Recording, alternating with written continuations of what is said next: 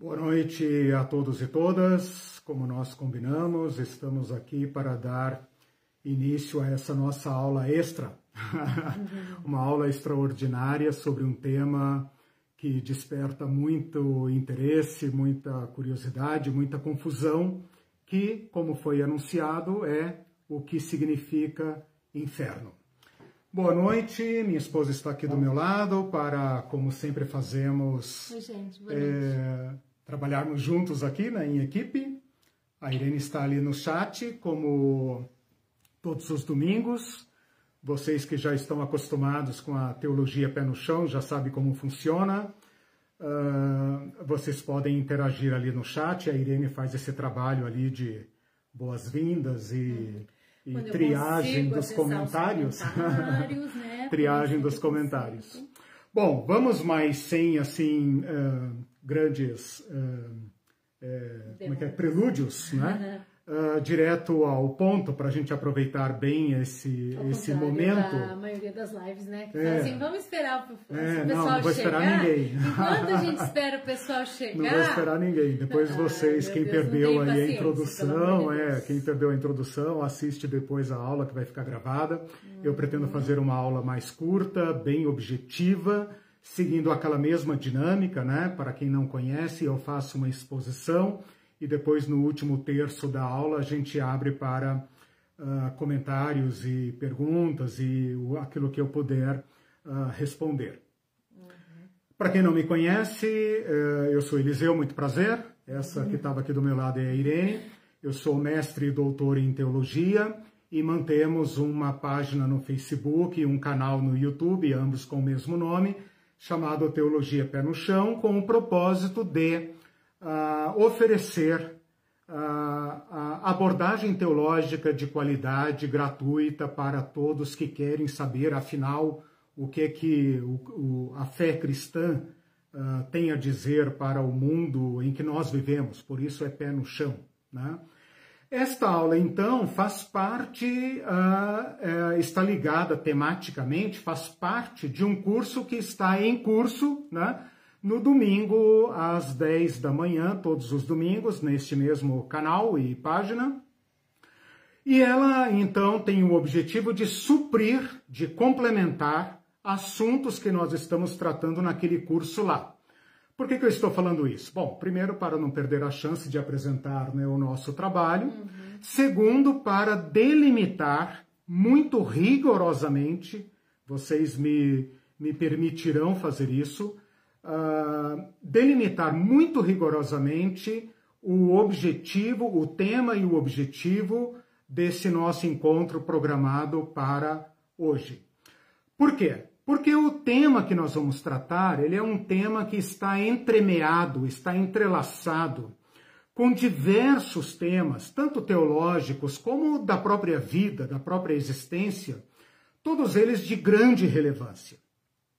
E é de fato muito difícil uh, lidar com esse tema isoladamente, cientificamente, né? Uh, por quê? Porque ele, ele está entrelaçado, como disse, é, em, em diversos outros temas. E não é possível uh, descarregar aqui o caminhão de melancia. Então, parte das melancias né, eu estou oferecendo no curso uh, domingo de manhã. Esta aula, então, está tematicamente ligada ao curso. Né? Isso não é propaganda para você assistir o curso, não. Né? É só para que você saiba que é, esta aula de hoje ela tem limites uh, uh, que, que dificilmente nós vamos poder transpor pela complexidade do assunto, pela modalidade virtual, né? e também pela limitação de tempo, e eu não quero fazer uma aula uh, que extrapole né, o, o, os limites aqui do, do, do, do possível. Uhum. O tema do nosso, do nosso encontro hoje, então, é o inferno. Inferno, assim como nós sabemos, como nós conhecemos popularmente, mais propriamente o que significa. Então, eu quero pegar esse tema, esse assunto, essa palavra e uh, uh, e, e estabelecer aqui um objetivo de esclarecê-lo. Então, com isso, eu já estou dando um certo limite, um certo norte para o nosso encontro aqui. Né? Eu não pretendo descarregar todo o caminhão de teologia sobre esse assunto. Ele é um assunto difícil de tratar, pela sua própria natureza, ele é muito difícil de tratar. Mas se a gente conseguir esclarecer os termos, colocar os pingos nos is, né, a gente já terá suprido uma, um ponto de partida, uma base fundamental para uh, uh, esclarecer, para dar, digamos, orientação, que é aquilo que nos interessa aqui. Pretendo uh, dispor a aula da seguinte forma: nós vamos fazer dois percursos. Né? Nós vamos fazer uma viagem de ida e uma viagem de volta. Então você vai comigo, é, não é ir para o inferno, não. É, é, uma viagem teológica. Né? legal. É, é, não, é, você tem que explicar, né? Nós vamos fazer uma viagem de ida para, para, teológica, né? Porque nós vamos pegar a palavra inferno e vamos fazer com ela a viagem de volta às origens. Isso faz muito sentido e vocês vão entender por quê. Essa parte da aula é muito breve, é apenas para mostrar as transformações que ela sofreu ao longo do tempo, desses milênios para trás de história que nós temos, né? E a segunda parte, um pouco mais metódica, um pouco mais uh, uh, uh, aprofundada, né? em que eu vou fazer então a viagem de volta para mostrar como chegamos a esse estado de coisas, né? como chegamos a essa conceituação né? tão carregada de de, de sincretismos, de mitos, de lendas, de ficções, né? E com isso, então, eu acho que nós teremos atendido o, o, o nosso objetivo, tá? Então, uma viagem de ida, uma viagem de volta. A viagem de ida é bem curtinha, é mais assim histórica, né? etimológica histórica, e a, a viagem de volta é mais é, com vista para o mar, né? Você pode desfrutar é. melhor e com isso eu espero então entregar, cumprir, né, o meu objetivo. O tema do inferno, antes ainda de começar a viagem, né, enquanto as pessoas vão entrando no ônibus, né, a barca, a barca do inferno, enquanto as pessoas vão entrando, uh, o tema do inferno é um tema extremamente popular, tem uma carga histórica gigantesca, né? e nem poderia ser diferente. É, não é um tema exclusivo do cristianismo, é um tema de todas as sociedades humanas, com licença, com permissão da generalização, da generalidade, eu poderia dizer que todas as culturas humanas se debruçaram sobre esse tema e evoluíram com esse tema ah, de acordo com os marcos históricos, com os eventos, com as circunstâncias, com a, a, o curso, né? o curso da, da, da, da, da sociedade, da economia, da religião e, e, e, dos eventos, né? das guerras, inclusive, das pragas e tudo mais. Né? Por que é que todas as culturas de novo, com permissão da generalidade, né? Não venha me citar uma tribo isolada lá no fim do mundo que não tem e tal. Isso não, não afeta a grandeza do tema, a, a relevância do tema. Por que é que todas as culturas, então, se debruçaram sobre esse tema? E aqui eu estabeleço o ponto de partida que é anterior à discussão sobre inferno, e eu estou usando a palavra inferno assim, ainda sem nenhum tipo de esclarecimento, porque esse é o objetivo da aula. Então, estou partindo de onde nós estamos, a palavra inferno. Né? Por que é que todas as culturas se debruçam sobre esse tema? Então, qual é o ponto de partida que é anterior a, a, ao tema do inferno? É o tema da morte. A morte como experiência universal. A morte como sendo uh, uh, de certa forma, uh, inerente ao viver. Tudo que vive morre. E este morrer, esta vida que comporta em si a morte, desperta nos seres humanos uma interrogação transcendental. né? O que é isso que eu sou? né? O que é isso que eu sou? Ah, ah, ah, como tudo isso que eu sou, que eu conheço, que eu pergunto, que eu vejo, pode caminhar para o nada? Esta pergunta levou a uma intuição, e aqui eu ainda não entrei no território cristão. Eu estou no território das culturas, estou no território das religiões, estou no território da antropologia. Por que é que esta pergunta, esta agonia do morrer, uh, uh, se desdobrou, né? Uh, caminhou em direção a essa teologia, a esse saber que o cristão, o cristianismo chama de inferno?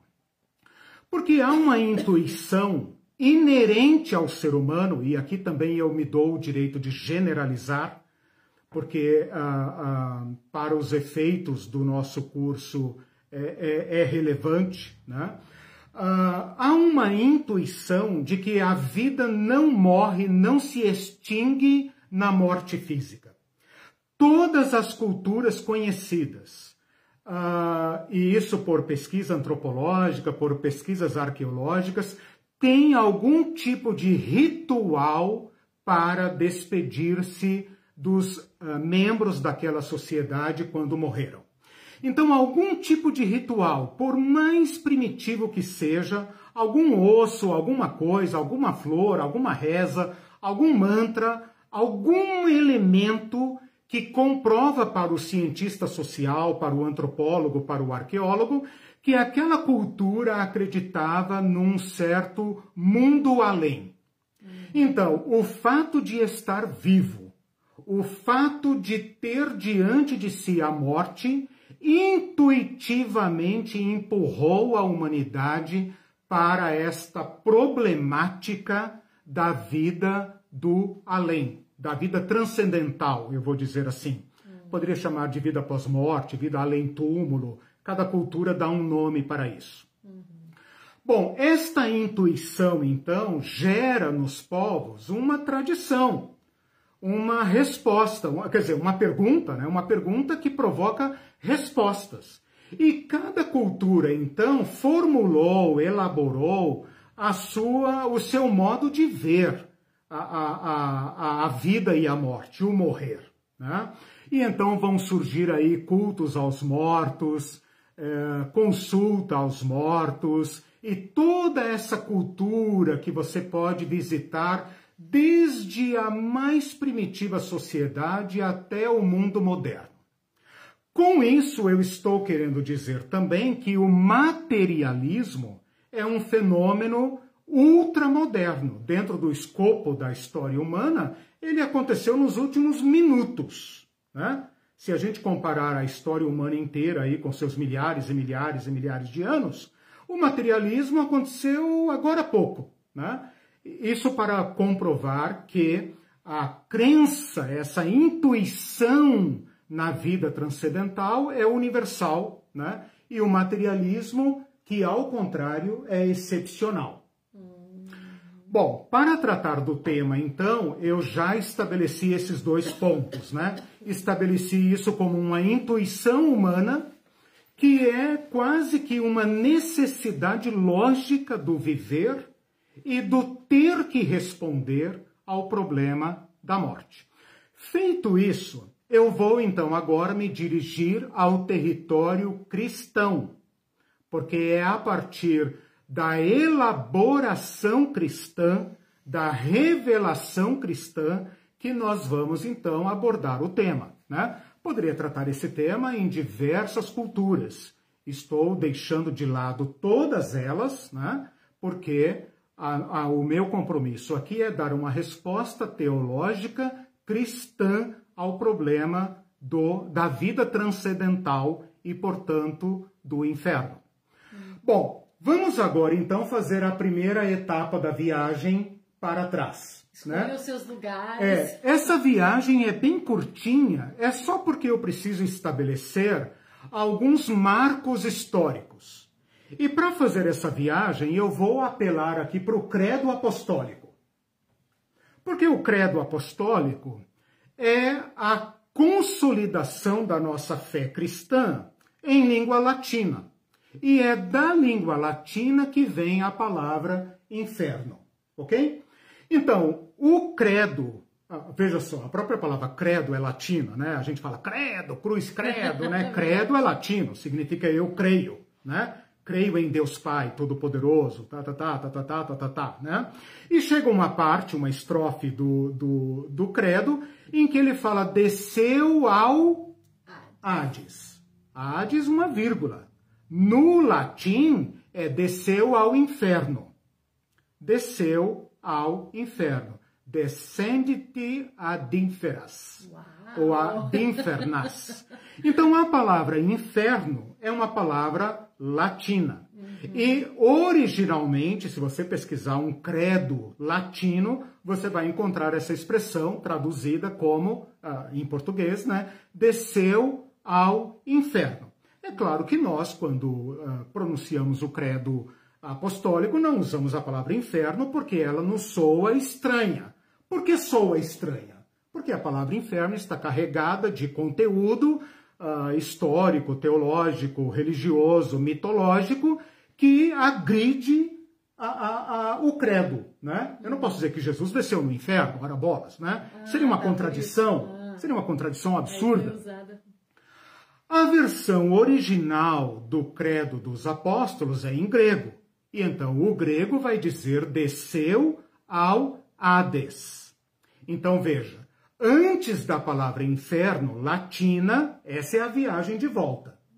Vamos do nosso português para o latim, inferius, inferus ou inferna, né? Latim.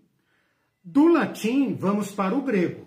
O grego a palavra por trás de inferno é uma palavra grega chamada, ou, ou, melhor dizendo, dois pontos, abre aspas, Hades. Então, nós em português, quando recitamos o credo, nós falamos desceu ao Hades. É um jeitinho que a gente uh, encontra para não fazer esta blasfêmia que Jesus desceu ao inferno. Né? Uhum. Então, desceu ao Hades. Se essa mesma, esse mesmo credo fosse pronunciado em hebraico, seria desceu ao Sheol. Então esta é a viagem, né? Do latim para o grego, do grego para o hebraico. Chegou no hebraico, nós temos uma palavra original, a palavra Sheol. Então, para fazer esta primeira etapa do curso, que é a viagem para trás, a viagem é essa. Do português, que é uma, uma língua latina, né? do português para o latim. Infernas, inferna, inferos, inferos, né? Uh, ou ínferos, depende da declinação, né? Latim não é meu forte. Uh, do latim para o grego, Hades. Hades, com H, né? Assim como nós escrevemos. No latim, no grego, obviamente, não tem H transliterado para o português, tem H, para sinalizar o modo de pronunciar. Hades. Do grego para o hebraico, né, nós temos a palavra Sheol. Quando nós chegamos no Sheol, parou a nossa viagem. Por quê? Porque a palavra Sheol é original do hebraico. Ela não tem parentesco uh, etimológico, semântico com as outras línguas uh, semíticas. Não estou querendo dizer com isso necessariamente que os outros povos não tinham sua própria palavra para descrever o mesmo fenômeno. Estou querendo dizer que não se conhece uma raiz etimológica, um parentesco uh, uh, etimológico da palavra Sheol com as outras línguas uh, semíticas. Né? Então, a nossa viagem termina no hebraico. O hebraico é o autor, até onde se sabe, né? até prova em contrário, até onde foram as minhas pesquisas, nós paramos no hebraico. Por que é que nós temos que fazer essa viagem? Então agora presta atenção. Por que é que nós temos que fazer essa viagem? Por que é que o latim, o grego e o hebraico instruem, formam, informam a nossa fé? Porque a Bíblia foi traduzida do hebraico para o grego e do grego para o latim. Portanto, a língua hebraica do Antigo Testamento foi traduzida para o grego cerca de duzentos e tantos anos antes de Cristo. Portanto, quando Cristo viveu entre nós e quando a igreja começou, a Palestina já conhecia o grego. Portanto, as palavras usadas no Novo Testamento são gregas. Então, a primeira passagem do Sheol para o Hades aconteceu antes de Cristo. Antes de Cristo, tá? Cerca do ano 280, por aí, não se sabe exatamente, mas em algum momento desse terceiro século antes de Cristo, houve a tradução do uh, hebraico para o grego. E no lugar da palavra Sheol, usou-se a palavra correspondente mais próxima grega Hades, ok? Cerca de trezentos e tantos anos depois de Cristo, quando o catolicismo, aliás, o cristianismo, já era religião oficial do império, portanto, quase no final do quarto século, na virada dos anos 300 e bolinha para os anos 400 e pouquinho, né? A Bíblia é traduzida por encomenda do Papa da época a um uh, erudito chamado Jerônimo para fazer a versão oficial da Bíblia para o latim. Então, todas as vezes em que o hebraico fala Sheol, que o grego transformou em Hades, o Jerônimo, o São Jerônimo, né, traduz para inferos, portanto, inferno.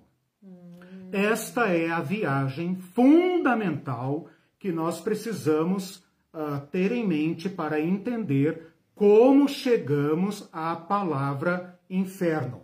A palavra inferno é latina, por trás dela tem uma palavra grega que é Hades, uhum. e por trás dela tem uma palavra original, fontal, que é a palavra Sheol. Ok? Bastante informação até agora. Né? Isso. Né? Então, isso tem que ficar. É, são três pontos, são três, três pontos, que tem que ficar assim, é, sermão de três pontos, né? Que tem que ficar bem claro, né? Do latim, que é uma palavra muito próxima de nós, né? Se nós fôssemos americanos ou alemães ou qualquer outro povo, uh, teria que fazer uma outra passagem, né? Uhum. Mas como nós somos uh, da, da, língua portuguesa, nós podemos ir direto para o latim, uhum. né? do latim para, para o, o, grego, do grego para o hebraico. Né? Uhum. Essas traduções uhum. é que geraram o problema conceitual uhum.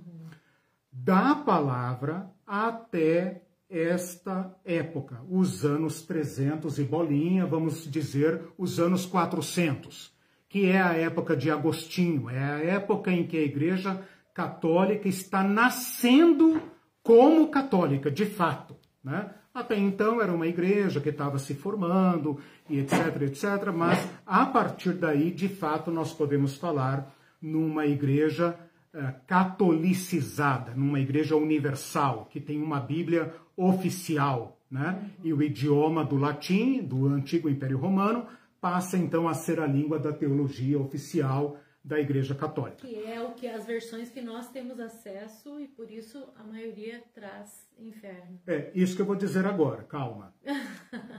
Um ponto moderno, só para então fechar essa viagem, é a seguinte: essa língua latina vem até quase a época da reforma. É claro que a Igreja Católica ainda hoje trabalha com o idioma latino, né?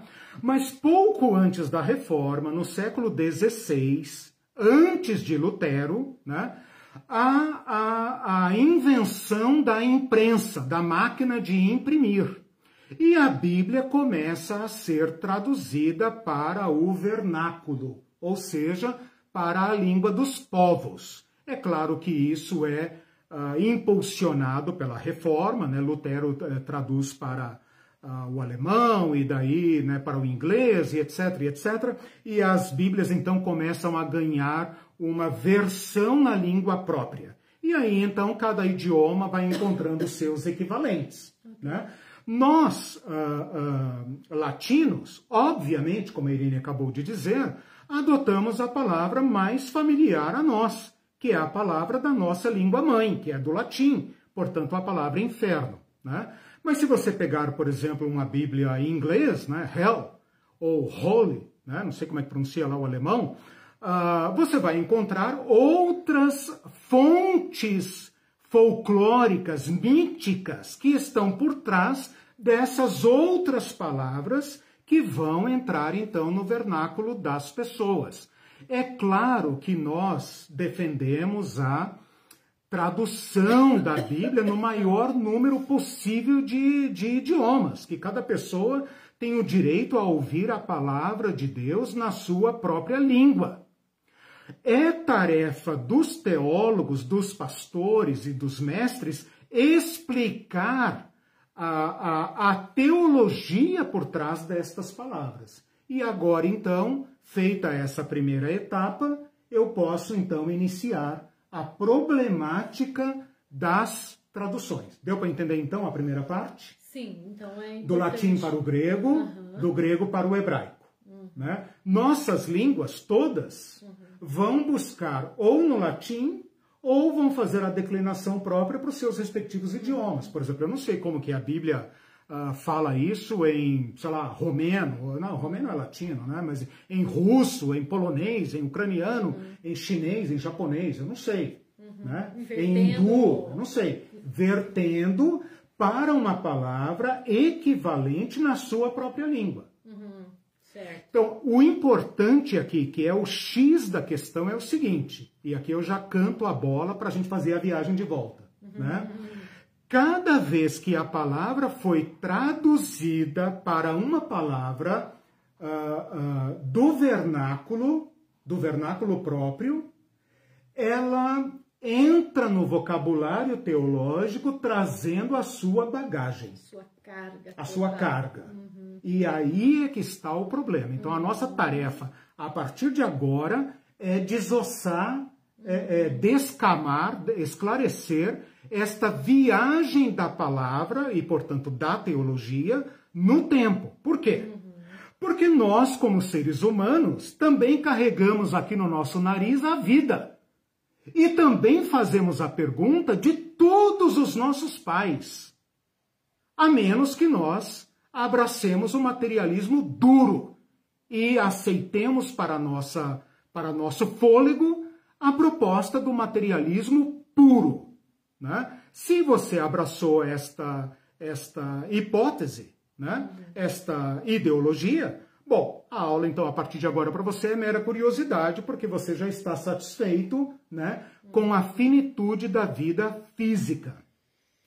Para todos os outros que se sentem maravilhados com a vida e ao mesmo tempo intrigados com a finitude, nós somos obrigados, pelo fôlego que está no nosso nariz, a fazer esta pergunta e encontrar a resposta como todos os nossos pais fizeram.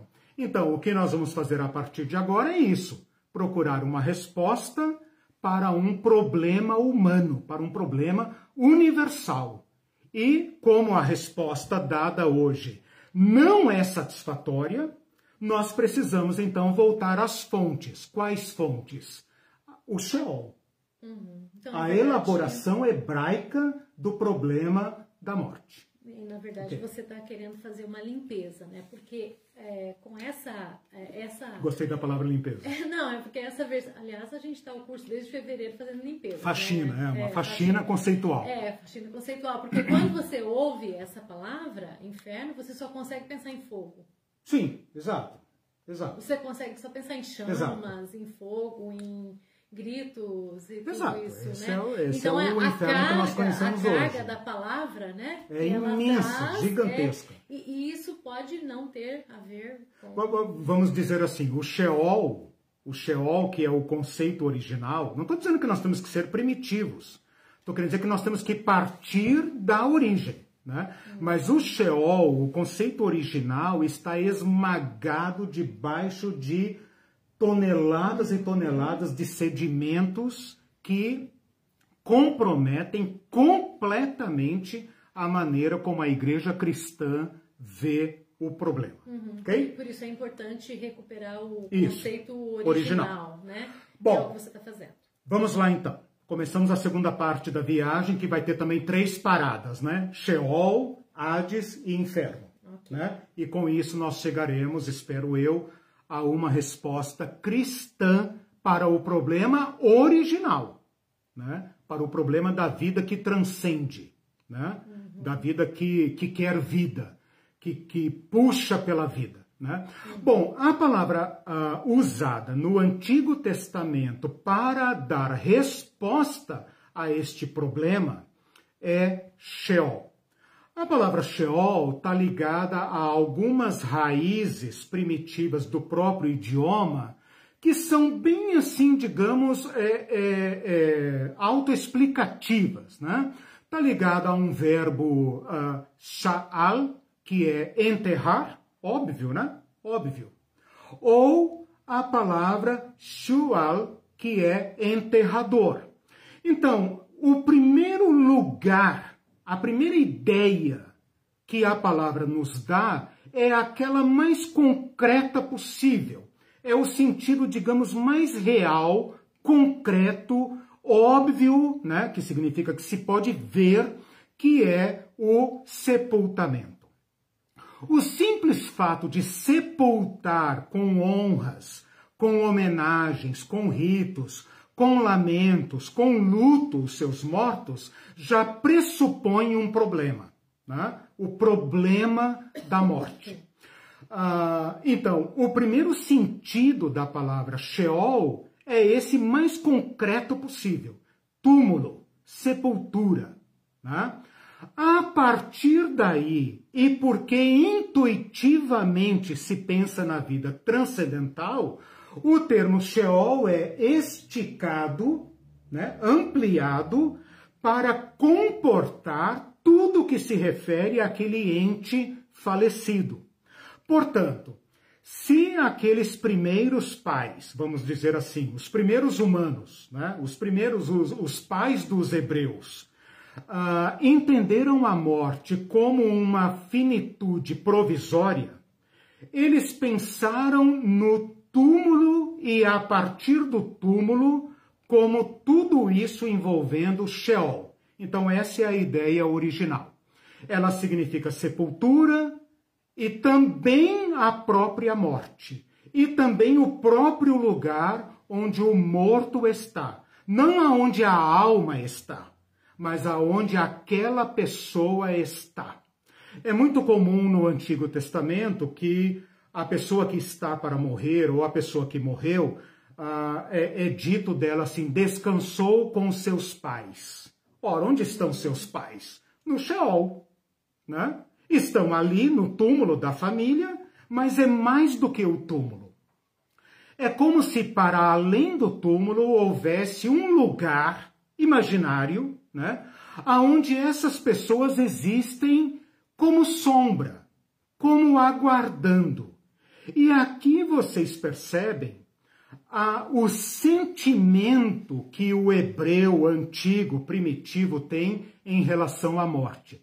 Ao contrário dos povos ao redor, que tinham seus próprios ritos em relação à morte, ou suas próprias divindades em relação à morte, a morte era personificada numa divindade que deveria ser cultuada, invocada, pacificada. Para o, a teologia do Antigo Testamento, isso nunca existiu. A morte no Antigo Testamento não é um demônio, não é um anjo, não é um Deus, não é um ente. Então esqueça aquela figurinha do monstro preto com aquele capuz sem rosto, com a foice na mão e tal. Isso não existe no Antigo Testamento. A morte não é um ser, a morte não é um espírito, a morte não é um ente, a morte não é algo bom, a morte é um juízo de Deus contra o homem, porque o homem abandonou seu status de criatura e arrogou para si o ser como Deus. E ao romper com Deus, criou sua própria morte. Então a morte não é criatura de Deus, a morte não é um anjo mau, a morte não é um demônio, a morte é um, uma sentença, uma sentença inescapável. Por ser uma sentença, surge no Antigo Testamento uma um protesto contra a morte. O protesto contra a morte vai se avolumando como um problema. Ora, se Deus impôs ao homem que vive na mentira de ser como Deus, que foi seduzido para fora do paraíso da vida, que foi seduzido para comer da árvore da morte e não da árvore da vida, para usar a figura do, do Éden. Este homem que carrega agora na sua vida a morte, agora clama a Deus por uma solução. Então, o Sheol é este lugar de expectativa, Uh, o Antigo Testamento não conhece um projeto para o futuro, o Antigo Testamento não conhece vida no céu, o Antigo Testamento não conhece ressurreição de mortos, o Antigo Testamento não sabe nada. O povo do Antigo Testamento tem um problema. E um problema muito original, porque está em descontinuidade com as outras teologias dos povos que estão consultando mortos, estão cultuando mortos, estão adorando mortos, estão transitando entre o mundo de mortos e de vivos. O povo do Antigo Testamento é proibido de ter qualquer contato com o morto.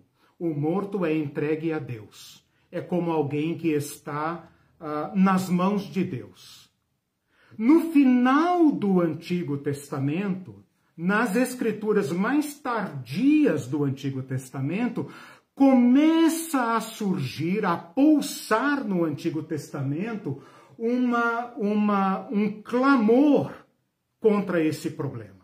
E então você vai encontrar no Antigo Testamento alguns vestígios dizendo: Deus não permitirá que a minha alma fique no Sheol. Deus livrará meu, meu fôlego do Sheol. Né? Ah, espera, povo meu, né? ainda por um tempo. Jó, né? Jó está cheio de referências ao Sheol. Jó já se sente no Sheol. Esse é um outro aspecto interessante. O Sheol no Antigo Testamento não é apenas o morto, o morto que está sepultado. É qualquer ser humano sobre o qual não está a bênção de Deus. Então, um cara que está doente, como Jó, por exemplo, ele já se sente no Sheol. O Jacó, que perdeu o seu filho José amado, já se sente no Sheol. Então, a doença, a fraqueza, a opressão, a lepra, a, o luto, a guerra, a peste, tudo isso engloba o Sheol. Por quê? Porque são penalidades, são, são adversidades ao chamado primordial que Deus nos deu, o Deus da vida, o eterno, aquele que é porque é. Eu sou sendo, o eu sou, aquele que é a vida, aquele que não conhece princípio nem fim. Esta convivência com o Deus eterno que deu vida ao homem e que o homem, uh, uh, por sua própria liberdade, perde a vida, impõe ao judeu, ao antigo hebreu, esta problemática. Com isso, eu dou aqui um breve panorama sobre o que é Sheol. Sheol é a morte a partir do ponto mais concreto, que é o túmulo, a terra, o, o, o cemitério, o sepulcro, e a partir dele aquela angústia do hebreu que pensa: Deus dará um jeito. Não é possível que termine assim. Ah, haverá um consolo. Haverá um consolo. Não é possível que Deus entregue todos ao fim.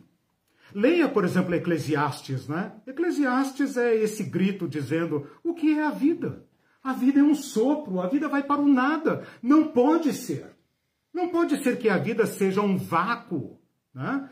Então, o Antigo Testamento conhece o problema, o problema está muito bem colocado, ele é original, ele é uma, uma elaboração própria do Antigo Testamento, e é a partir deste fundamento que nós vamos elaborar então a nossa teologia. Deu para entender?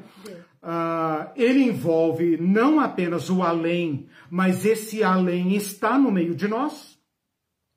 Isso é muito importante entender. Quando a gente fala mundo dos mortos, não é um abismo uh, em outro lugar, não é o centro da terra. Não tem essa lenda grega. Né?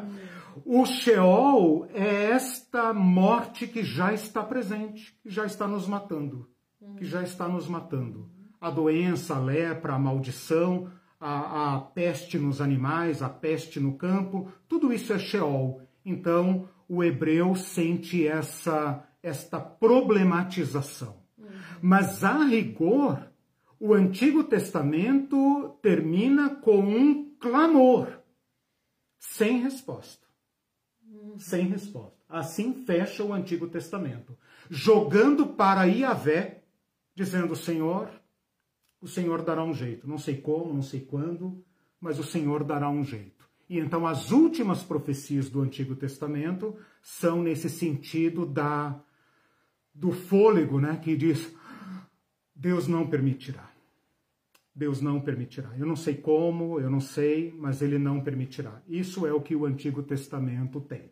Então, todas essas traduções da Bíblia que traduzem Sheol como inferno são infelizes. E a prova é que as traduções mais modernas já corrigiram o erro. Né? E elas, elas dizem. Já corrigiram. A tua Bíblia vai dizer mundo dos mortos, ah, ou então verdade, Sheol. Verdade. Por exemplo, a Bíblia de Jerusalém, para não correr o risco, coloca lá Sheol. Não traduz. Você, como você é, quiser. você que vai atrás. Não... É? Mas o problema é que o conceito está tão consolidado que nem a tradução resolve o problema. Por isso eu estou aqui dando uhum. esta aula para uh, desmontar, uhum. desmontar o problema e encontrar sua fonte.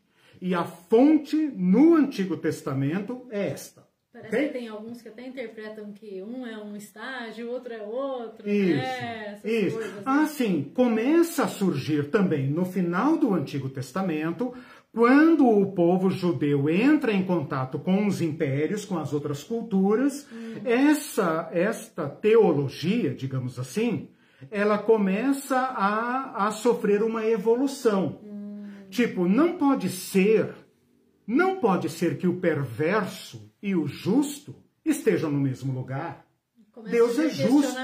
É, deve haver uma, hum. uma recompensa. Né? Então essa teologia vai caminhando, mas ela vai caminhando sem respostas. Ela é uma teologia mais da problematização do que da solucionalização né? Uhum? Ok.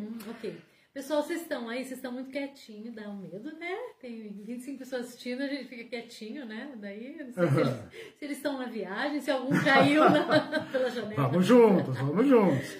Bom, Você, é, por é... enquanto é isso que eu falei. Sim. Eu fui lá no começo okay. e falei em rapidíssimas palavras o que é que o, o Antigo Testamento tem para lidar com este problema.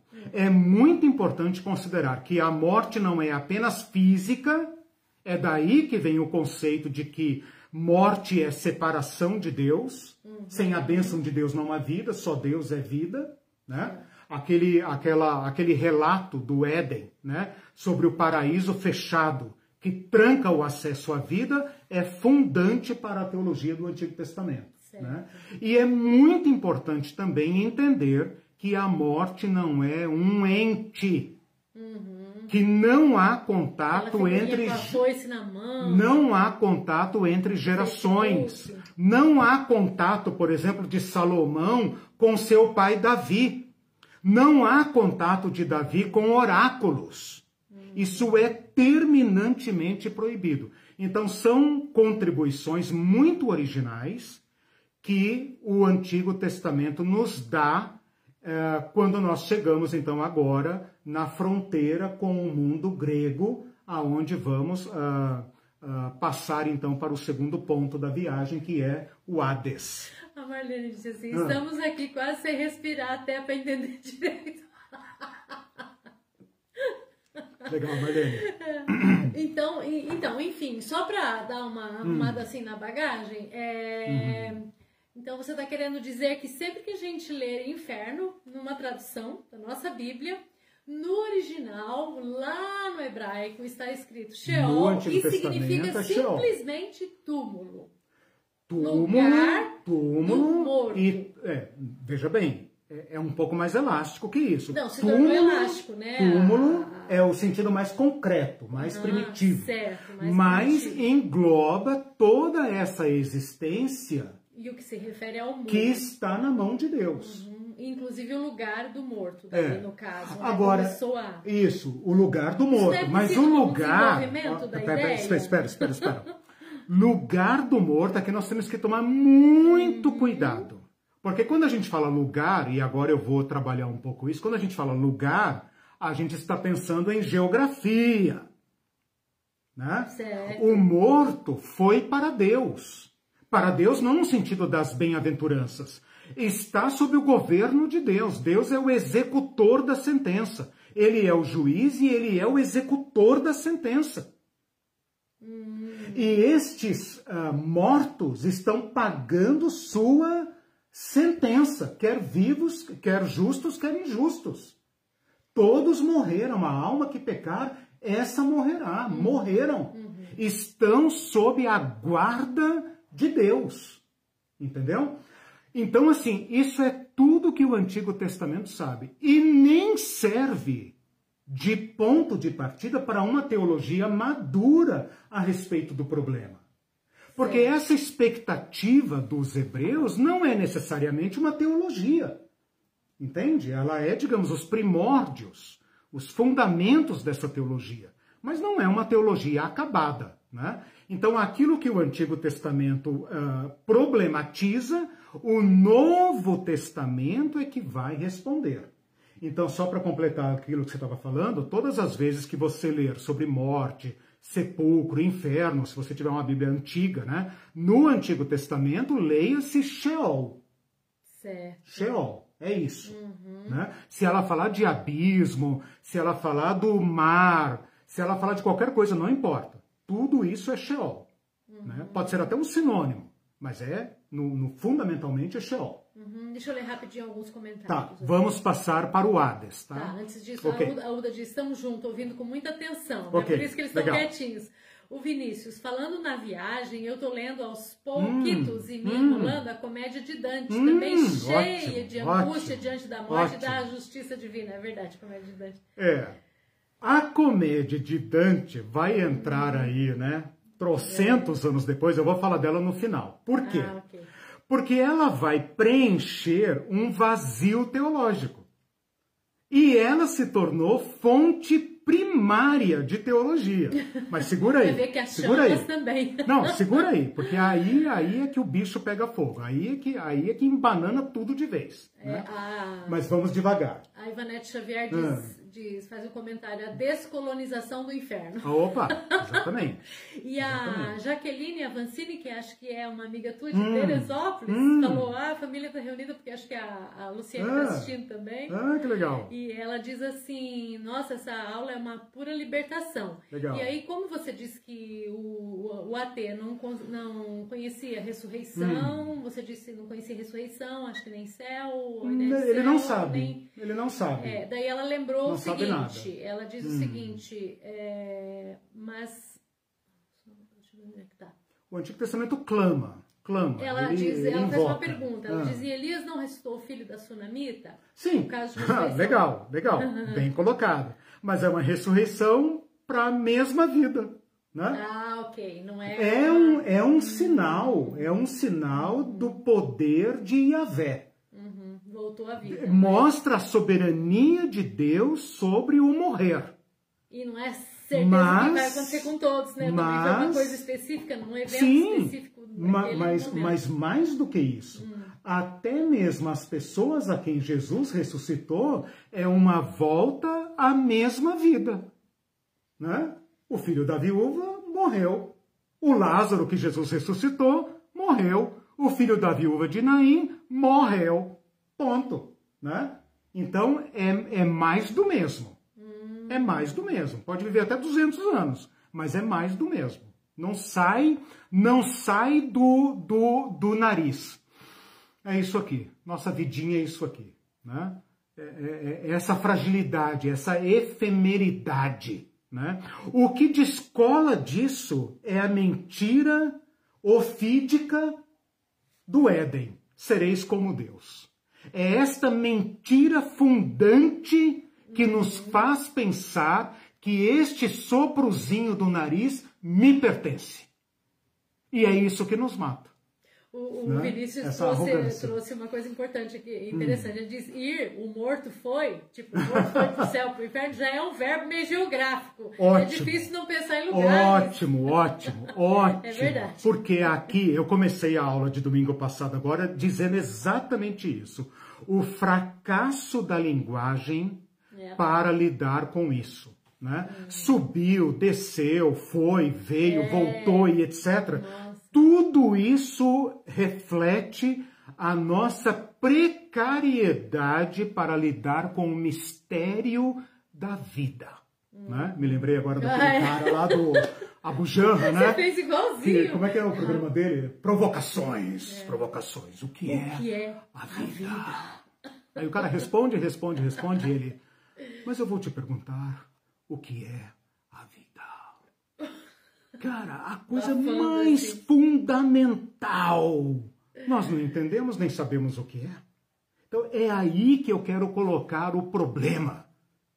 Para, para restituir o problema ao, ao, ao, ao chão, vai, ao chão, né? Que é o nome da, do nosso canal e do nosso curso. Bom, vamos para o Hades. Vamos para o Hades agora. O Hades, Hades com H, H-A-D-E-S, né? transliterado, claro, para o português, entra na nossa fé, entra na nossa teologia lá pelo século 3 antes de Cristo, Império, Ale, a, a, Império Grego, Alexandre, né? logo depois de Alexandre, no Egito, o Egito helênico, né? em Alexandria, quando os Ptolomeus, sábios, eruditos, apaixonados pela cultura, pensam assim: ora, vamos ter conosco esses escritos uh, dos hebreus, por que não? Né? E então patrocina a tradução das escrituras chamadas por nós de Antigo Testamento para o grego. E esses sábios eruditos, supostamente 70, por isso essa tradução se chama Septuaginta, né? Septuaginta em, em, em latim, né? Uh, encontrou na palavra Hades o equivalente mais próximo para verter, portanto, traduzir a palavra Sheol. Ok.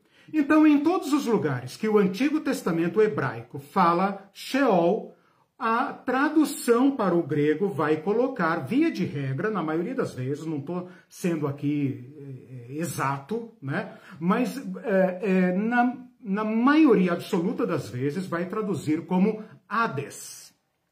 O problema é o seguinte: em termos de semântica, em termos de conceito, houve aqui um prejuízo e um acréscimo mitológico. Por quê?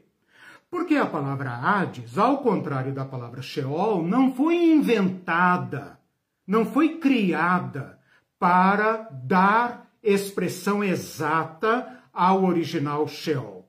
A palavra Hades já existia há mil anos antes de Cristo. Desde antes de Homero. Homero já falava em Hades.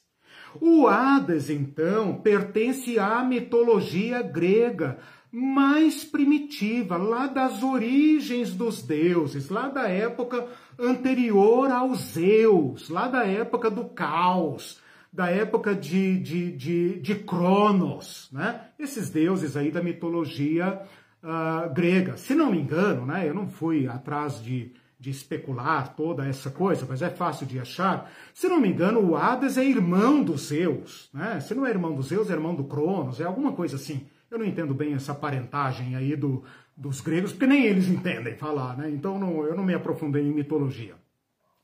Mas o importante é a gente entender que a palavra Hades já tinha nas costas quase mil anos de evolução. E a origem dela é: Hades é um nome de um deus. Um deus que é inimigo das divindades do Olimpo. Então, se o Zeus é o dono do Olimpo, é o chefe do panteão mais elevado dos gregos, o Zeus é uma. O, o Zeus não, desculpa. O Hades é um adversário. O Hades, a sua palavra, a, a, me parece que a etimologia da palavra Hades é invisível. A Eden, né? Parece que a origem é essa, a etimologia mais provável é esta.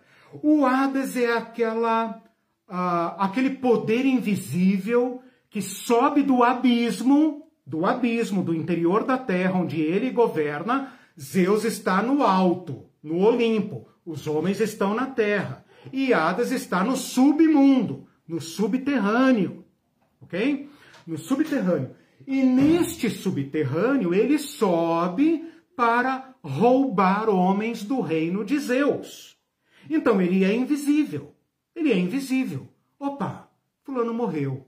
Opa, lembra do fulano? Morreu.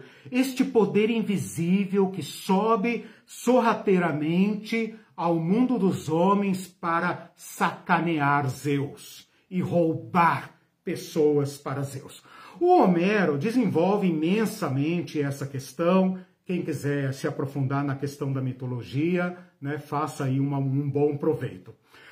Este conceito vai evoluindo dentro da mitologia grega e chega também a dar nome ao reino de Hades. Então, chega um ponto, uh, mais ou menos uh, tardiamente, né, mais na época da, da filosofia clássica, em que o Hades já não é apenas o nome do deus, mas é o nome também do lugar, do mundo subterrâneo. Então, Hades aqui se confunde com nome do ente, doente não, do tracinho ente, do Deus, vou falar assim para não confundir, né? Do Deus da morte, do Deus do mundo interior e, um, e do lugar, do mundo dele.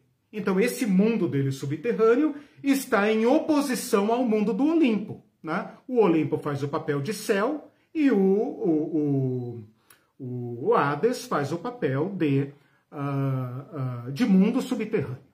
Então percebam de onde vem a ideia de mundo subterrâneo. Não vem dos hebreus, vem da mitologia grega. Ok? Bom, mais para frente, quando a Bíblia então é traduzida para o grego, essa palavra já adquiriu uma certa densidade, uma certa problematização, porque os gregos, evidentemente, não brincavam em serviço e eles iam evoluindo esses conceitos, né?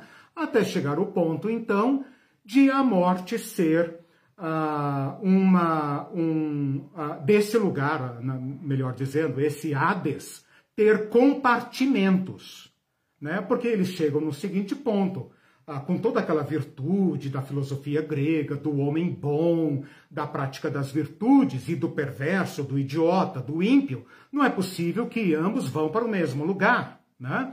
Então eles começam a dividir o Hadas em dois compartimentos. Um compartimento mais profundo chamado Tártaro, né? que é também o nome de um demônio, de um ente de um daimon, né? Mais profundo ainda, abaixo do Hades, o mais profundo do profundo, o porão do Hades, chamado Tártaro, né? Para onde vão os deuses decaídos e os homens mais perversos, né? E um lugar que ficou conhecido na mitologia como Campos Elíseos que pertence ao Hades, porém, digamos assim, seria uma galeria, uma cobertura, um lugar parecido com o nosso paraíso, digamos assim. Né? Então você tem agora um Hades já ah, compartimentalizado, né, em que de um, eh, em uma profundidade está o Tártaro para os seres divinos ou humanos mais perversos e aquele lugar chamado Campos Elíseos, que também está no Hades, ou está em algum território é, não, não conhecido, podendo ser até a Terra Brasilis, quem sabe, né? Toda essa mitologia da Atlântida e tal pode ser o paraíso perdido, né? E isso então está dentro do Hades. Por quê? Porque estão todos mortos. Né? Os gregos vão introduzir aqui o conceito da imortalidade. E é aqui que eu queria chegar. Né? Pouco antes da Septuaginta, o, os filósofos uh, clássicos como Sócrates e Platão vão dar uma outra visão da morte, uma visão completamente oposta à visão hebraica, que é a morte como uma libertação. Porque os gregos entendem que a alma, a alma é imortal, a alma é uma fagulha divina que pertence ao mundo do eterno, ao mundo perfeito, ao mundo das ideias, ao mundo supremo, ao mundo perfeito. E que o nosso corpo é uma carcaça, é uma prisão, é algo uh, uh, corruptível, uh, decadente, do qual nós temos que nos libertar. Então, é dos gregos que vem essa ideia de que a matéria é má, o corpo é mau. E a morte é nossa aliada, ela é, na verdade, nossa libertação. Porque quando nós morremos, então, finalmente a alma é devolvida ao mundo perfeito, ao mundo dos campos elíseos, ao mundo das delícias, ao mundo das virtudes, ao mundo dos filósofos. A consequência, meus irmãos e irmãs, é que esta palavrinha, então, entra no Antigo Testamento, na tradução grega do Antigo Testamento, entra no Novo Testamento, mas não entra sozinha. Ela não entra sozinha, é impossível. Ela entra sobrecarregada de mil anos de elaboração mitológica e filosófica. E ela traz tudo isso para dentro das páginas das Escrituras. Porém, quando um hebreu, hebreu das Escrituras, um rabino, está falando Hades no Novo Testamento, ele está pensando no Sheol. Ele não está pensando na mitologia grega. Ele está pensando no Sheol. Então, o que, que eu e vocês temos que fazer como cristãos? Que queremos entender a resposta cristã para o problema da vida e da morte. Nós temos que ler o Novo Testamento pensando na problemática hebraica e não na mitologia grega, porque a mitologia grega entrou aqui de carona, ela é um parasita, ela não pertence à elaboração teológica. A revelação que Cristo vai trazer a respeito desta problemática é totalmente inédita, é totalmente nova. Nova para hebreus e nova para gregos e troianos. Porque Cristo vai introduzir na mentalidade, na teologia dos hebreus e depois, portanto, de todo mundo, um conceito novíssimo, que é o conceito da ressurreição, que é um choque para os hebreus e é um escândalo para os gentios. Este elemento da ressurreição é uma contribuição originalíssima, novíssima do uh, Cristo de Deus, a ressurreição. Todas as outras religiões e crenças conhecidas caem todas sendo aqui, claro, me permitindo ser generalista, né? Não vai me citar uma, uma tribo lá do fundo da África ou da Austrália ou da Amazônia ou não sei da onde que não e tal, né? Para o que importa, para os, as fontes filosóficas da nossa sociedade, o que importa é que todas as outras religiões e filosofias pressupõem um tipo de reencarnacionismo ou evolução do espírito, que na verdade é quase que a mesma coisa.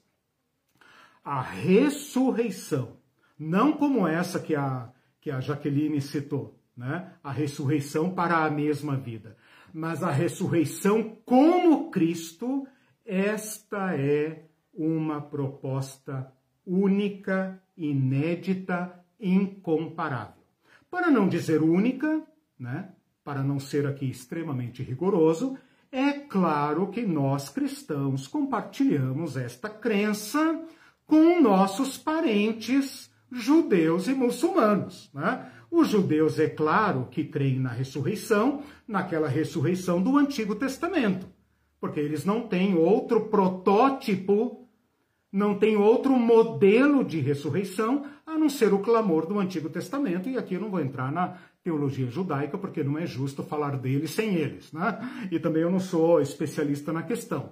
E os muçulmanos também, de certa forma, herdam a tradição uh, judaica e cristã, né? E elaboram sua própria teologia a respeito da ressurreição. Também não vou entrar Uh, numa discussão uh, a respeito do, dos muçulmanos, porque não estou num debate aqui com eles e não vou falar daquilo que não me é próprio né? Vou falar com respeito, respeito nos dois sentidos, né? A respeito e com respeito, né? Da fé cristã, que coloca Jesus como um, uh, um precedente histórico de ressurreição. Esta ressurreição coloca o corte definitivo no que a fé cristã, a teologia cristã afirma a respeito do uh, da vida transcendente. Né? Só para uh, terminar esse ponto, e nosso tempo está esco escoando rapidamente, né? A Irene teve que dar uma saidinha aqui para atender, mas ela já volta, tá? Uh, só para mostrar como nós devemos ler então o Antigo Testa o Novo Testamento. Desculpa, agora nós estamos no, no grego do Novo Testamento. Todos os lugares em que o Novo Testamento falar inferno, troque por Hades. Todas as vezes em que falar abismo, também troque por Hades. E por trás do Hades está não a mitologia homérica, está a crença hebraica, né? o problema hebraico que Cristo responde. Então é assim que nós entendemos o Antigo e o Novo Testamento. O Antigo Testamento problematiza, Cristo responde a essa problematização. Vou dizer aqui para vocês, por exemplo, alguns versículos como uh, as portas do Hades, né? nem as portas do inferno prevalecerá contra a igreja, portas do Hades. Não tem nada a ver com o inferno de Dante. Portas do Hades. Uh, o, o, o, livro de Atos, citando um salmo de Davi, fala assim: Não deixarás a minha alma no Hades. Davi fala no Sheol. Mas quando Pedro traduz para o grego, quando, quando Lucas né, coloca na boca de Pedro a versão grega, ele vai falar: Não deixarás a minha alma no Hades. Paulo, quando canta a vitória de Cristo sobre a morte, ele fala: Onde está, ó morte? Onde está, ó Hades? Hades aqui como sinônimo de morte. Cristo fala no Apocalipse que ele tem as chaves da morte e do Hades. Olha só, a, a, o Hades agora não é apenas um lugar, mas é um lugar que tem porta e chave, né? Tudo linguagem simbólica. Não é lugar, não tem porta, não tem chave. Está apenas dizendo da, da, da irreversibilidade, né? da morte sobre a vida humana, a não ser que alguém intervenha. E é Cristo que intervém e tem poder sobre a morte e sobre o destino humano. Bom, toda essa então, a, o, qual é o meu ponto aqui nessa segunda parada do Hades? É mostrar para vocês que a palavra Hades entrou no Antigo Testamento e entrou no Novo Testamento trazendo a sua bagagem. E cabe a nós agora, como cristãos que queremos entender a resposta cristã para o problema, uh, descascar esse abacaxi e encontrar dentro dele o cerne, o problema pessoal que nós temos uh, para, para buscar respostas, e a resposta, claro, que Jesus Cristo uh, promete responder. Bom, com isso eu então uh, dou por atendido o segundo ponto, que é demonstrar como a palavra Sheol virou Hades no grego, e como esse Hades entra no, no, no Antigo e no Novo Testamento, na versão grega, carregando séculos e séculos de mitologia. Os primeiros cristãos entenderam isso. Mas quando a teologia cristã entrou em diálogo com a filosofia grega, é claro que houve aí um sincretismo e esse sincretismo se tornou uh, um desafio gigantesco para os cristãos. Por um lado, tinham que dialogar com os filósofos gregos, com a rácio grega, por outro lado, tinham que preservar a resposta de Cristo. Se você quiser ter uma ideia de como isso é problemático, leia o sermão de Paulo em Atos 17, quando ele apresenta para os gregos a resposta cristã para o problema da humanidade. Né? Ah, ah, os gregos ah, epicuristas e estoicos falam: o que, que quer dizer esse homem? Está falando umas coisas diferentes, vamos ouvi-lo. Levaram ele para o Areópago. Chega no Areópago, Paulo começa a falar da problemática, etc, etc. No final ele fala: e Deus destinou um varão ao qual ressuscitou dos mortos. Ha! Ressuscitou dos mortos. Eles falam: não, não, isso aí não, não queremos saber. Nós queremos nos livrar do corpo. Você vem dizer de alguém que quer nos dar o corpo de novo. Nós não queremos. Nós queremos a alma imortal. Nós queremos a imortalidade. E Paulo fica ali com o seu Cristo ressuscitado, dizendo: Poxa, não deixaram explicar, né? Então isso mostra o, o tamanho do problema que os primeiros teólogos tiveram. Ok? Ok, voltei. Vamos para o terceiro ponto, Perdi que é inferos, ponto. inferos, inferno. É, vamos ver os comentários aqui.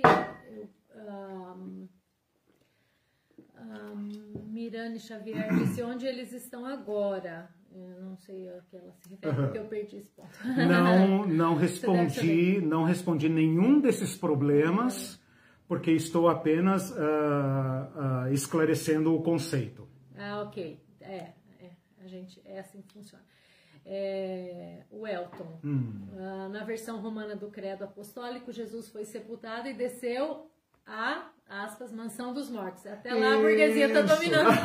legal, legal. No lugar de falar uh, mans, uh, mundo dos mortos, fala mansão dos mansão, mortos. É. Oh, meu é. Deus Aí já é meio Campos Elíseos, né? Uhum. É a cobertura lá. É que depende do... da classe social de quem morreu também, né? Então, eu estava dizendo aqui que o Hadas é dividido em dois andares. Tem um andar ah, profundo, que é o fundo do poço, que chama Tártaro. Tem nada a ver com ah, dente, verdade, não. Verdade. Tártaro, né?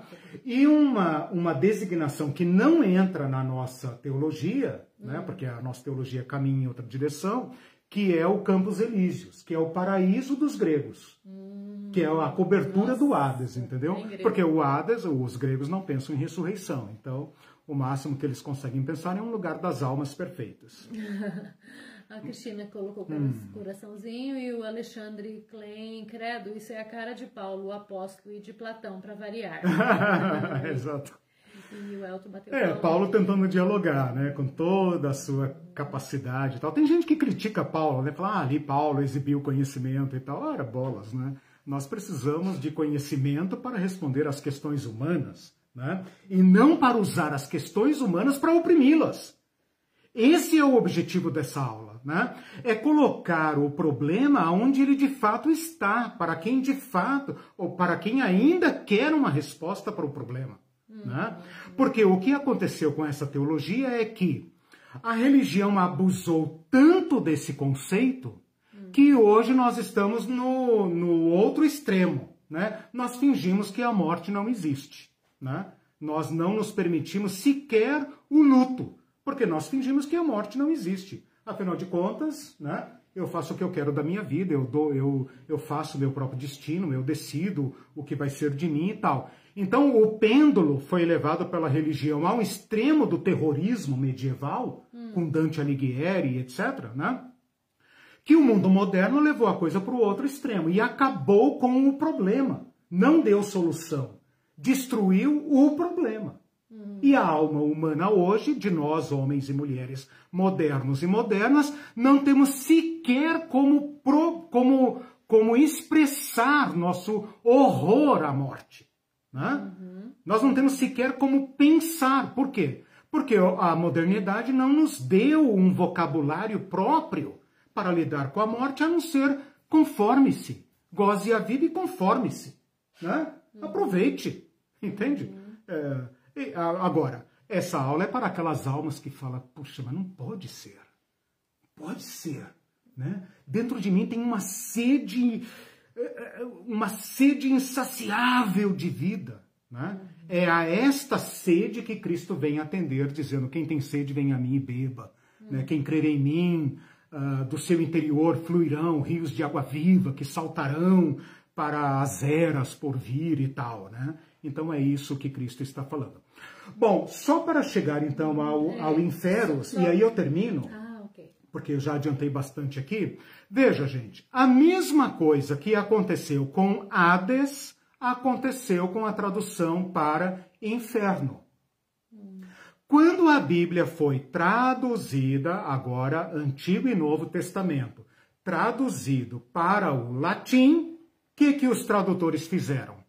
Investigaram a língua latina, a mitologia latina e pegaram a palavra que melhor vertia o sentido original da palavra Hades. Onde que eles encontraram essa palavra? Na mitologia romana. os romanos copiaram a mitologia dos gregos, em grande parte, né? A mitologia grega tem sua contraparte quase que igual, né, equivalente à, à, à mitologia grega, né? E então este mundo inferior na mitologia grega, na mitologia latina, romana, era chamada de simplesmente inferos, que significa o mais infer, e a palavra infer, como nós bem sabemos, está presente na nossa língua como inferior e hum. diversas outras palavras, né? Embaixo. Está como embaixo. Inferus é o mais abaixo. Hum. Então, ao invés de dar o nome de uh, Hades ou de Tártaro e tal, os, os, romanos usaram uma palavra muito próxima né, da, da, da lógica romana. É o mais abaixo. E ao invés de chamar a divindade deste mundo inferior, inferior, abaixo, de Hades, o chamaram de Plutão. Então, Plutão é o deus do mundo inferior, este que vem aqui roubar pessoas e levar para o seu mundo subterrâneo. Assim como no paraíso há um mundo que replica este mundo terrenal, este mundo é, corruptível, esse mundo decaído, a um paraíso que reproduz o mundo perfeito. Isso é, é platonismo, é filosofia grega. E aqui embaixo, obviamente bem abaixo, porque eles não conheciam a Terra redonda, para eles a Terra era como é que é plana, né? Embaixo da Terra plana, né? Muita gente. Que, que acredita é, tem gente que ainda acredita nisso. Uhum. Incrível. Uh, Embaixo da Terra plana, bem lá embaixo da Terra plana, existe o mundo de Plutão, se você for latino, ou o mundo de Hades, se você for grego. Né? Dá para escolher. Então, quando a, a, a Bíblia foi traduzida para o latim, entrou aí um novo caminhão carregado de séculos e séculos de mitologia romana.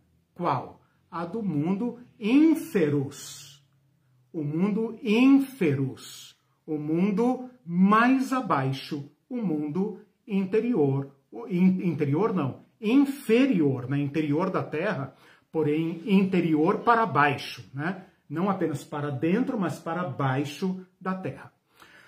Bom, esta é então o conceito oficial que vai prevalecer em toda a teologia uh, uh, cristã, uh, católica, oficial, porque a Igreja Católica vai absorver grande parte da filosofia grega com Agostinho, depois com Tomás de Aquino, e esses dois grandes teólogos, né, em diálogo com a filosofia grega, né, Aristóteles e Platão, uh, trazem para a escolástica, né, para a teologia mais madura da Idade Média, todo esse conceito em diálogo com as mitologias e com a filosofia grega e também com a, com a romana. E assim chegamos ao uh, inferno devidamente construído, devidamente construído com todas essas vertentes né, uhum. que desaguaram em cima desta problemática. Uhum. Ok? Bom, o, o uh, Vinícius né, falou de Dante Alighieri. O Dante Alighieri entra aí por volta da, eu não me lembro aqui a data, mil e pouquinho, né, mil e trezentos, mil e quatrocentos, por aí. Uh, ele, ele faz uma crítica do mundo religioso da época e ele acaba criando, né, a Divina Comédia, ele acaba criando toda uma ficção baseada com as crenças, com a mitologia, com as crenças populares, e ele descreve o, o inferno, né, com tantos detalhes que isso se torna uh, uma teologia natural, uma teologia popular. E ela afeta profundamente a forma como Incrível, a, né? a, a, o cristianismo, por não ter talvez uma resposta adequada ao problema, ou por não saber expressar uma resposta adequada ao problema, né, pelo menos no nível popular, né, acaba então, o Dante Alighieri acaba sendo o nosso principal teólogo da doutrina do inferno. Quase que se pensa sobre uh, inferno hoje é, a, é dantesco. dantesco. É dantesco. Uhum. Dantesco e miltonesco, né? É. Para lembrar também do Paraíso inferno Perdido de lá de John Milton, que escreveu mais para frente. Então é isso que nós temos, essa conceituação uh, da, da problemática, né? A igreja, na medida em que vai carregando nessas cores. A igreja não, a igreja permitindo, né? Porque a igreja nem sempre é a autora das crenças populares, mas ela absorve as crenças populares, né? A igreja para aliviar o terror que se tornou este inferno medieval acaba criando um atenuante, né? Que são os purgatórios ou os limbos, né?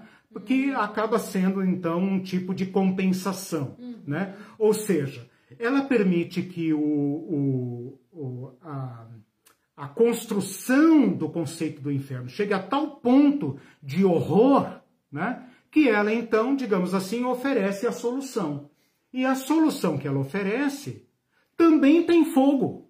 Né? Então, o fogo, na verdade, veja, eu não falei em fogo aqui em nenhum momento nem no Sheol, nem no Hades, nem no inferno uh, uh, latino. O fogo, na verdade, vai vir das crenças populares e do purgatório, porque o purgatório é pur, e pur é fogo. Então é purificação pelo fogo. Então a igreja acaba deixando construir esse inferno de fogo, né?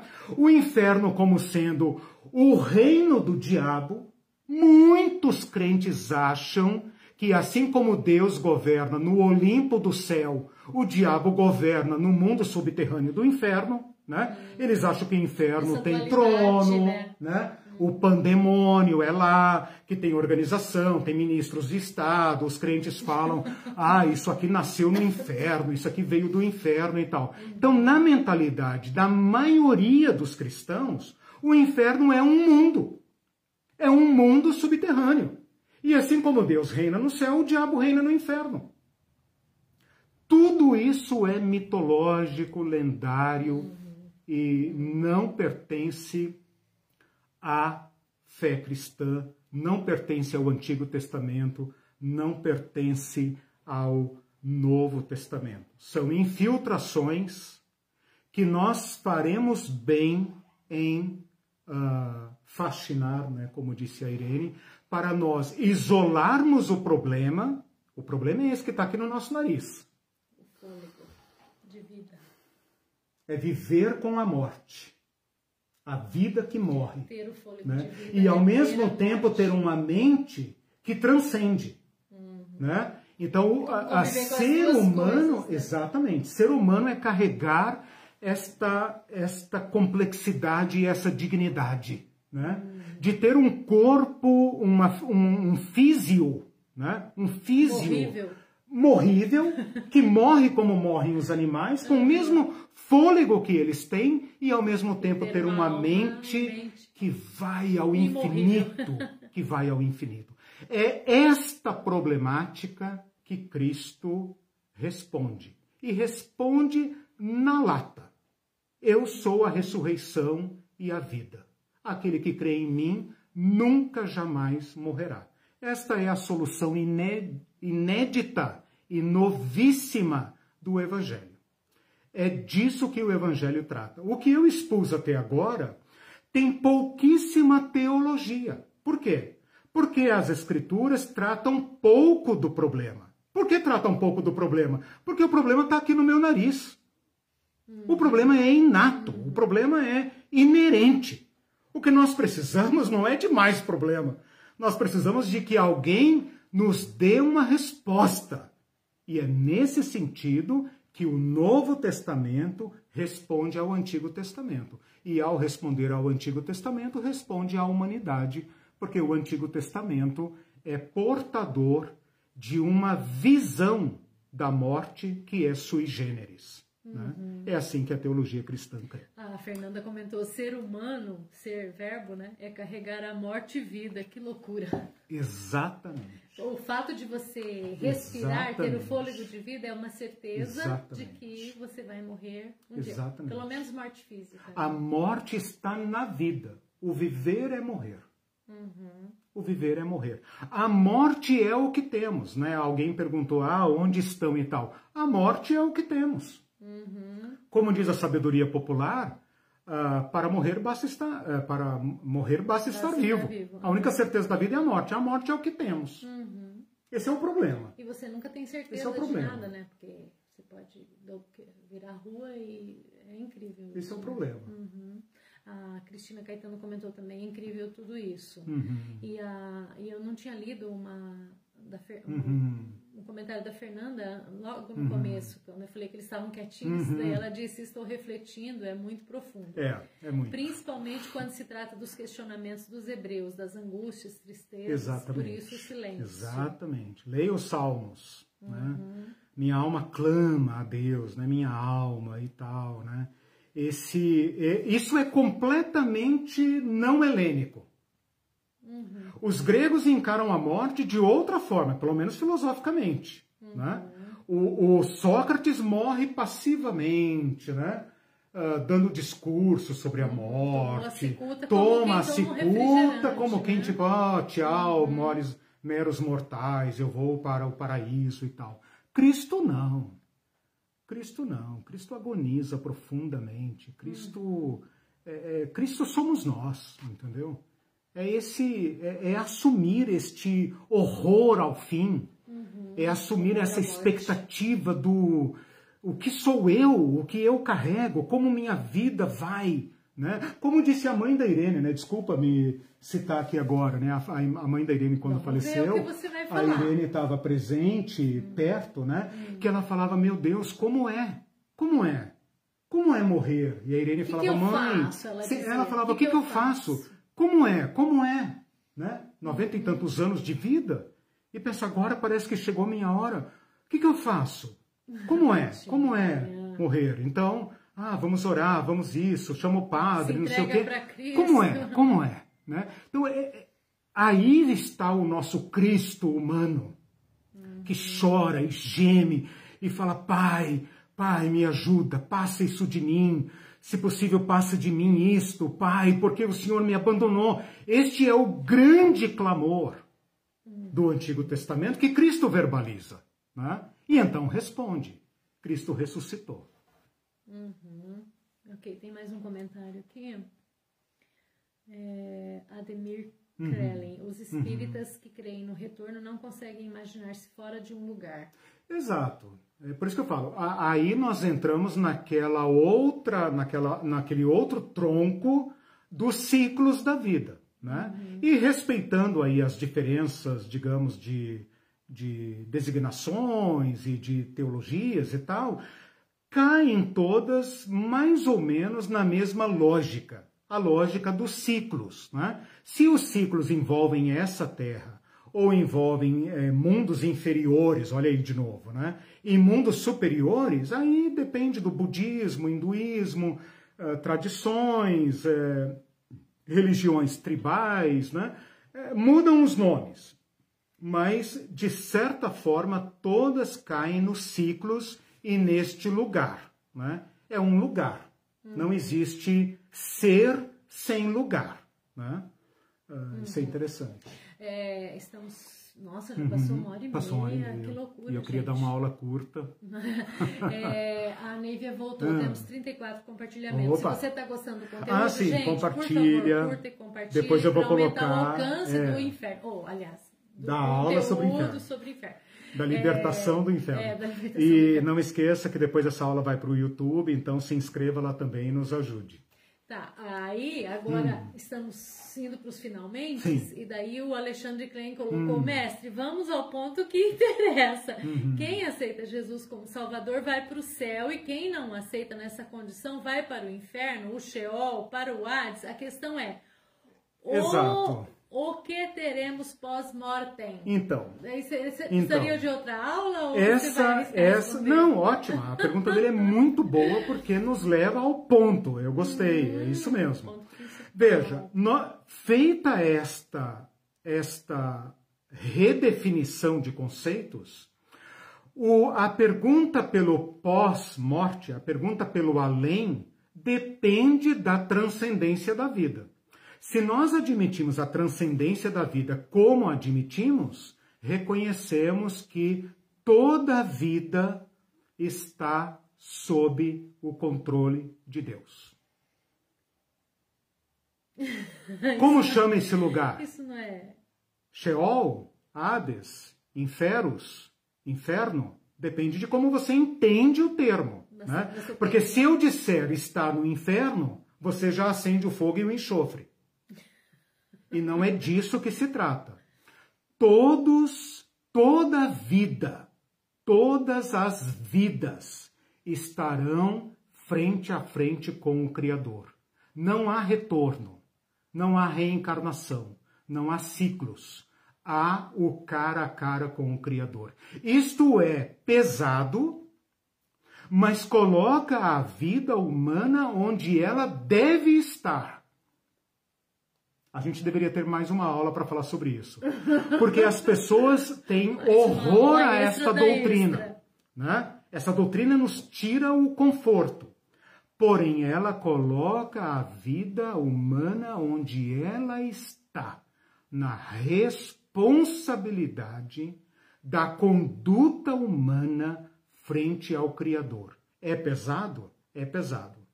Mas é o que nos torna humanos. É, aí, é o que nos torna é, humanos. outra aula porque tem um monte de coisa para levar em conta. É o que nos né? torna humanos. Tempo, então, assim, não fale de lugar. lugar não fale de lugar. lugar não fale de céu, não fale de paraíso, não fale de lugar. Fale de. Lugar. É, fale de uma vida que carrega em si a própria morte. Uhum. A morte é a única certeza da vida e a vida que se reconcilia com a vida e passa a carregar nesta vidinha efêmera a semente da vida de Deus. Fora de Deus não há vida.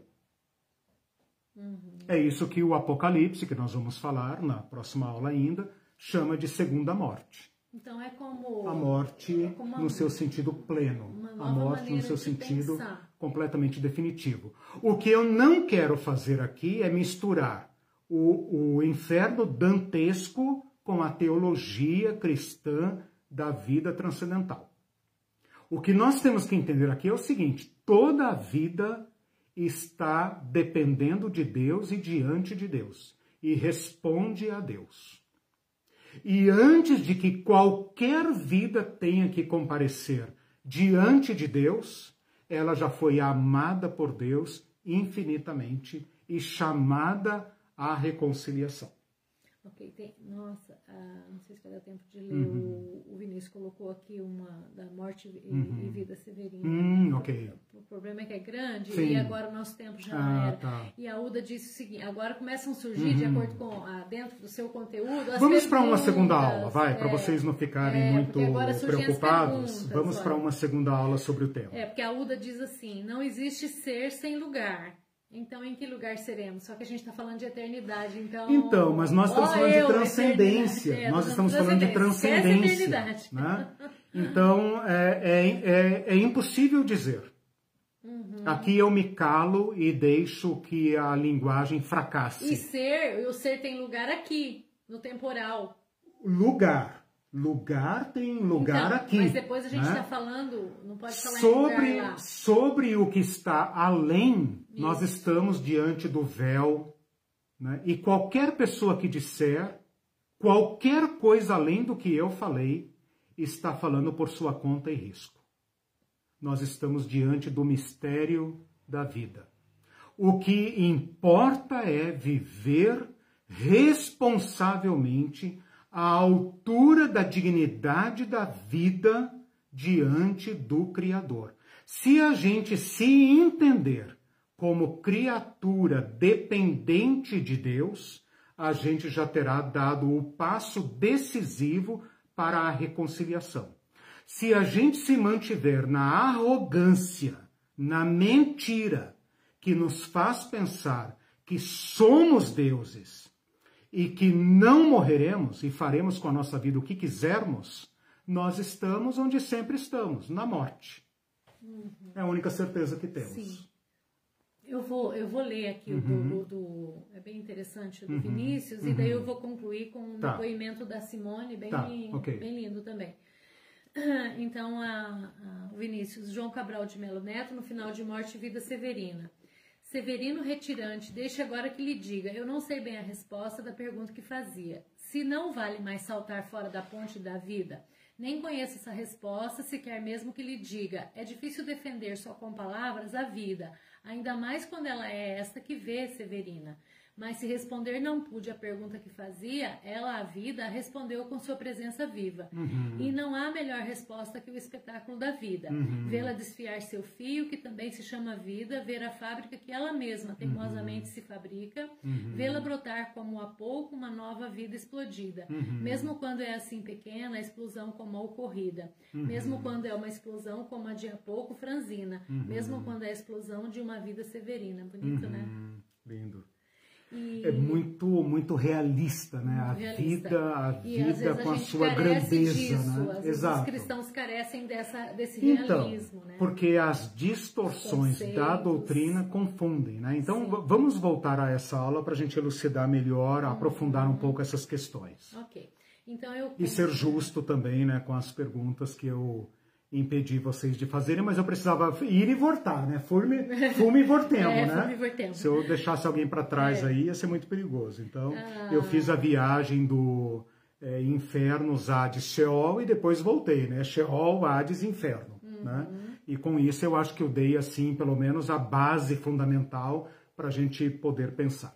O Renato Souza diz, na eternidade não há tempo nem lugar. A, é, pois a é. Mirane Xavier, glória a Deus, e, e a Marlene. Precisamos de uma segunda aula. É, na segunda aula, poderia isso. falar um pouco sobre a confusão que traz o termo Geena? Sim, sim. Eu tinha preparado aqui para falar, mas seria muita coisa. Não deu tempo, tá? É, ok. E a, daí, na perspectiva de outra aula, a Cristina hum. Caetano Eba. Hum, legal. Então, tá. a, aí eu concluo agora com tá. um comentário... Uh, com da, da Simone. Da Simone hum. e depois um último do Fabrício e a gente tá. dá tchau. da Simone, quero dar um depoimento. No hum. início deste ano tive Covid, fui hospitalizada hum. e, e, em determinado momento tive que admitir que a morte era hum. uma possibilidade naquele momento. Hum. Confesso que vivi um misto de sentimentos.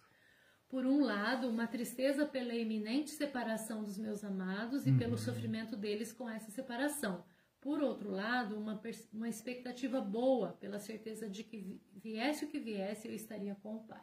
Amém. Eu achei lindo esse depoimento da Simone, já tinha lido. É, é uma, é, uma... É, é, um realismo é, humano, a, a né? Esperança, e esperança. criando esperança. É, corpo, assim, O né? Deus da vida quer dar vida. Uhum. Quer responder, disso. quer responder a todas as nossas agonias e anseios uhum. pela vida. A vida clama por vida porque ela é de Deus. Uhum. E ela quer vida. E Deus quer dar. E ela tem horror ao fim, ao não ser. Uhum. Né?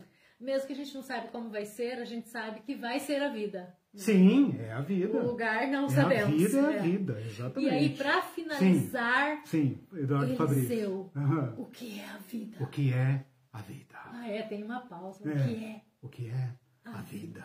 O Fabrício respondeu ou não?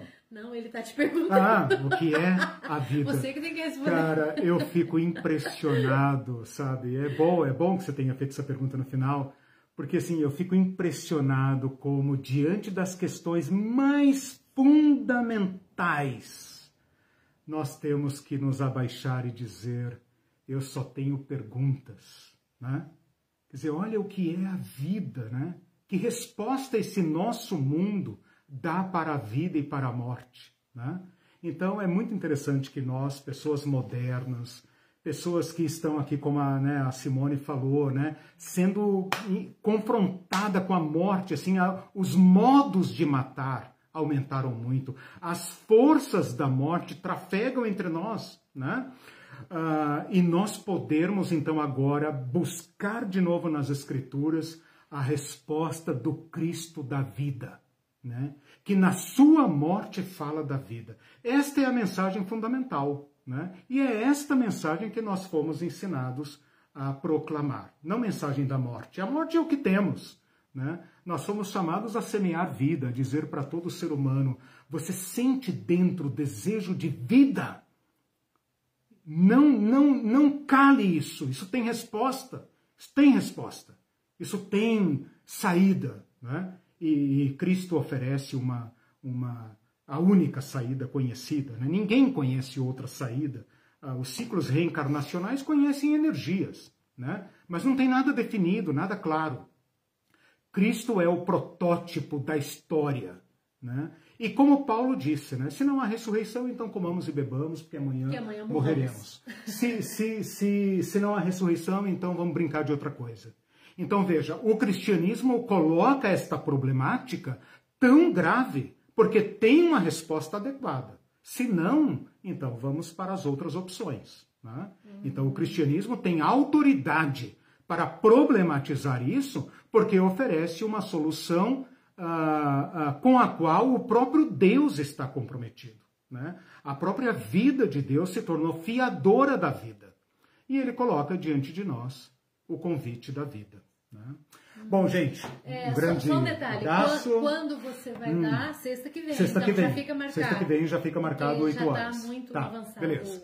E domingo nos vemos na aula. Tchau para vocês. Domingo. Boa semana. Esperança, minha gente. Esperança. Ai, todo mundo voltou da viagem?